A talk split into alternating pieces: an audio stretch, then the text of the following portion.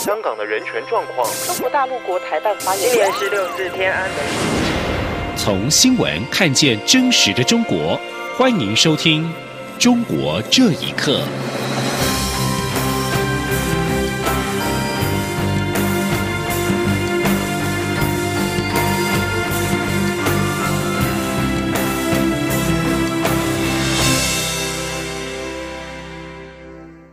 各位好，欢迎收听《中国这一刻》。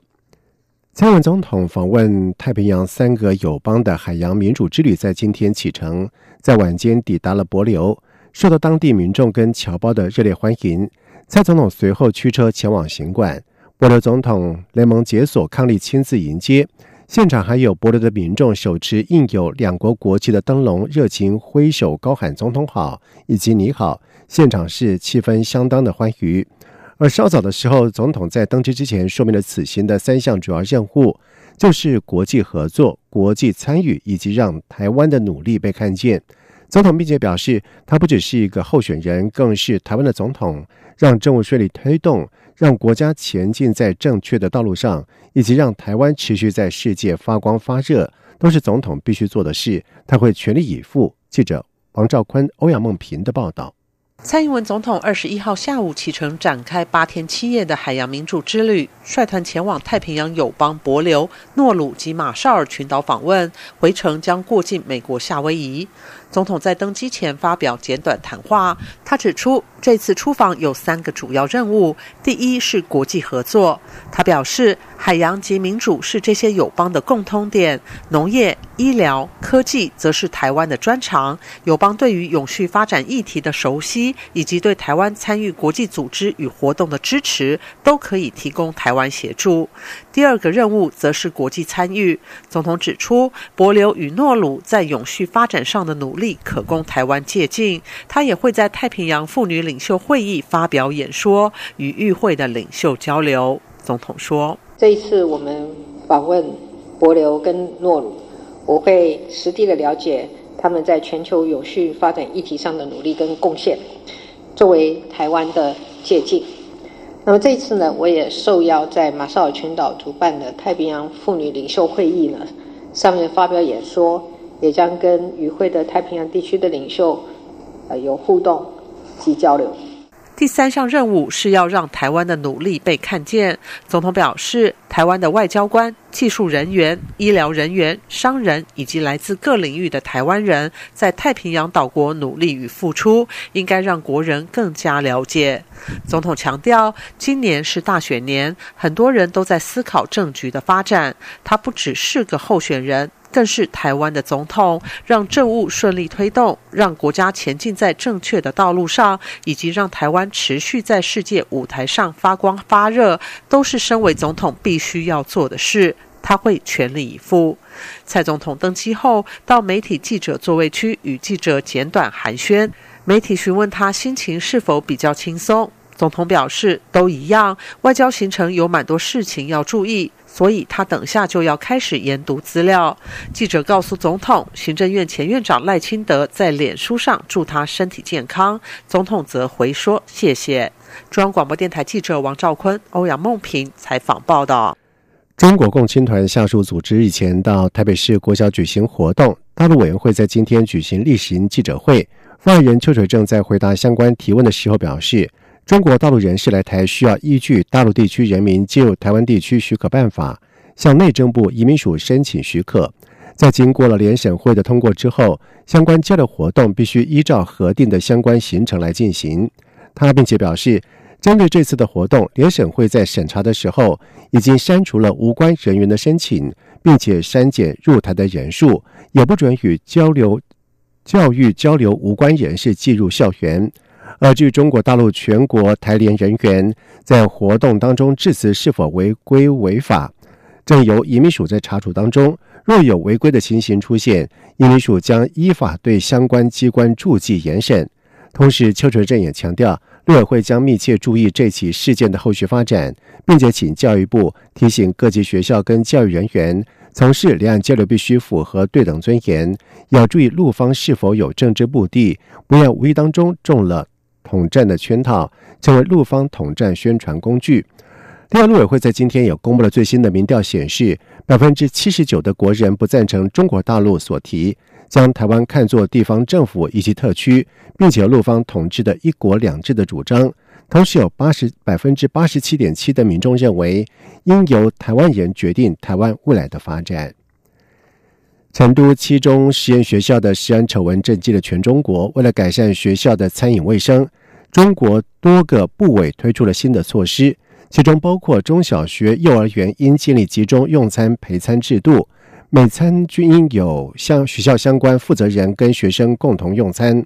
并且做好陪餐的记录，及时发现和解决问题。不过，有评论认为新措施不切实际，恐怕会流于形式。请听以下的报道。成都七中实验学校小学部餐厅被曝提供变质、发霉、腐烂的食物给学生吃，导致学生肚痛、腹泻。大批家长前往学校抗议时，还被警方喷洒辣椒水震爆。事件发生后，该校校长江红因化解调处矛盾不利等原因被解聘。这起事件也震惊全中国。中国教育部、国家市场监督管理总局、国家卫生健康委员会近日就颁布新措施，从四月一号起，中小学、幼儿园负责人每餐都必须与学生共同用餐，学校应配置食品安全和营养健康管理人员，学校也要建立家长陪餐制度，对于家长提出来的建议要及时做出回应。有家长表示，目前很多学校管理者吃的饭菜和学生并不相同，希望新措施能够杜绝这种情况。四川家长陈女士说：“啊领导跟学生吃的就是不一样的，就是那个普通工人跟那个你跟当官的吃的也是不一样的。能够执行下去的话，我我觉得是挺好的呀。比如说学校他就不不不另外给老师开小灶，不管是校长也好，老师也好，要吃饭就是学生这个这个食堂，学生这个。”呃，盆里的菜，只要长期能够能够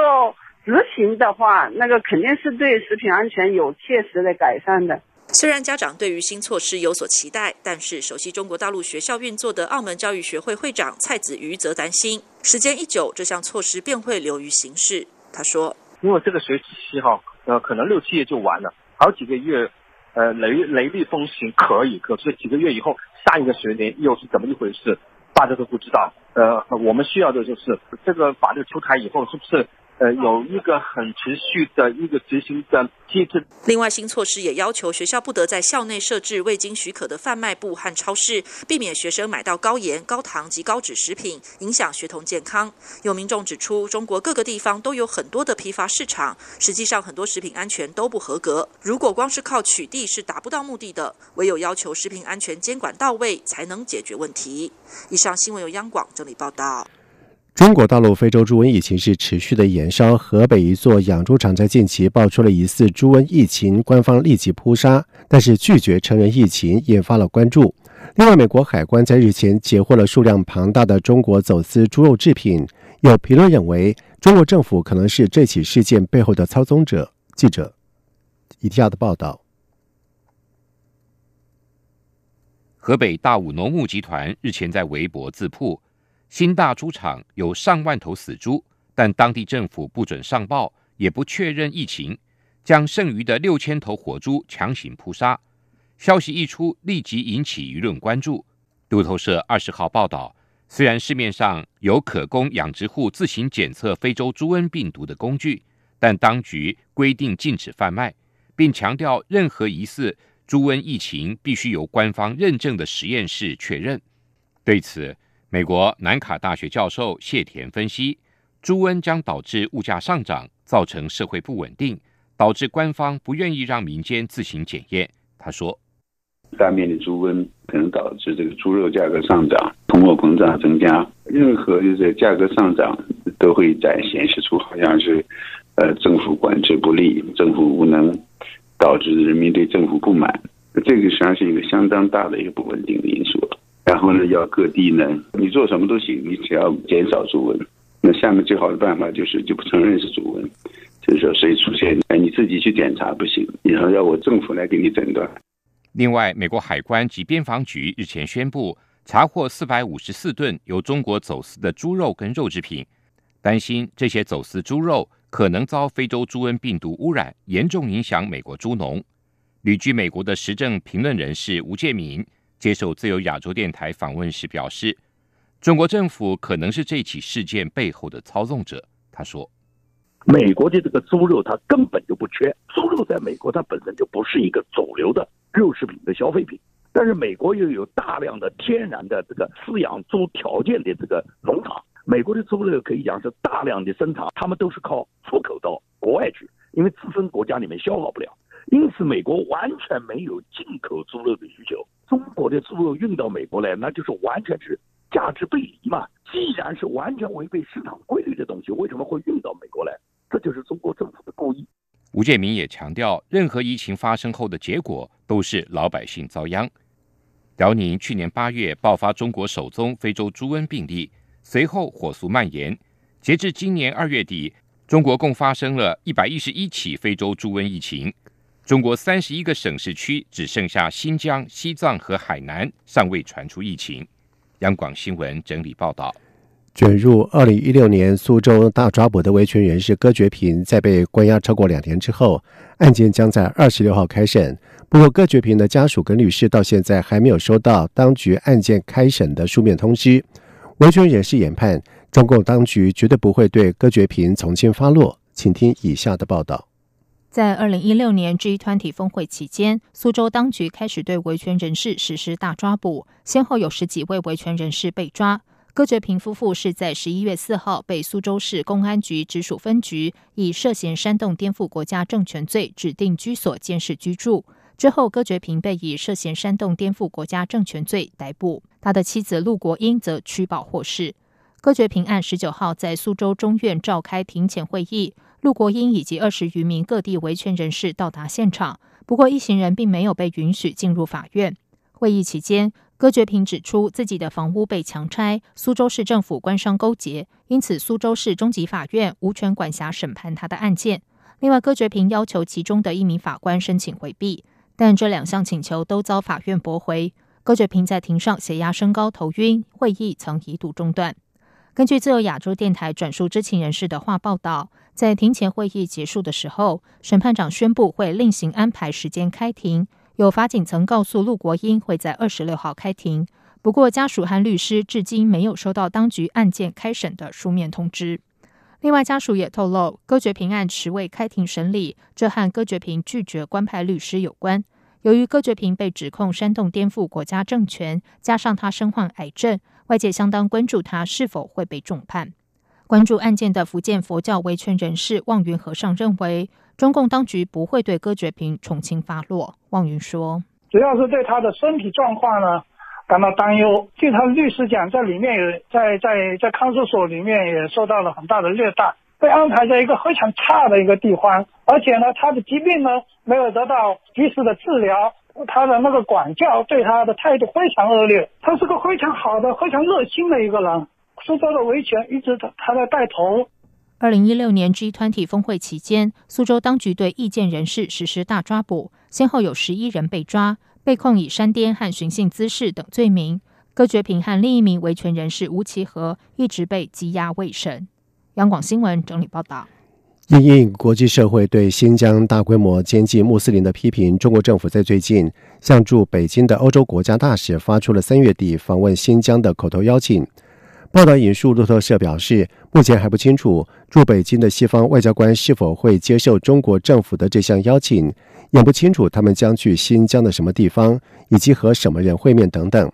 在去年，包括了法国、英国、德国以及欧盟驻中国大使在内的十几名的西方国家外交官员，曾经致函新疆党委书记陈全国，要求与他会见，并且表达他们对新疆许多监禁中心的深切关注。但有关外交官表示，中国政府虽然在公开场合谴责他们的举措是违反了外交惯例，但是有关当局从来没有回复那份信函。这次邀请欧洲外交官访问新疆的行程当中，还不清楚是否也包括和陈全国的会面。而一些欧洲外交官担心，他们若接受邀请去新疆参观，是否会被中国当局的宣传攻势所利用。而欧盟外交官们在日前的布鲁塞尔的一个午餐会上面，向中国外长王毅提出了他们对新疆问题的关切。以上中国这一刻，谢谢收听。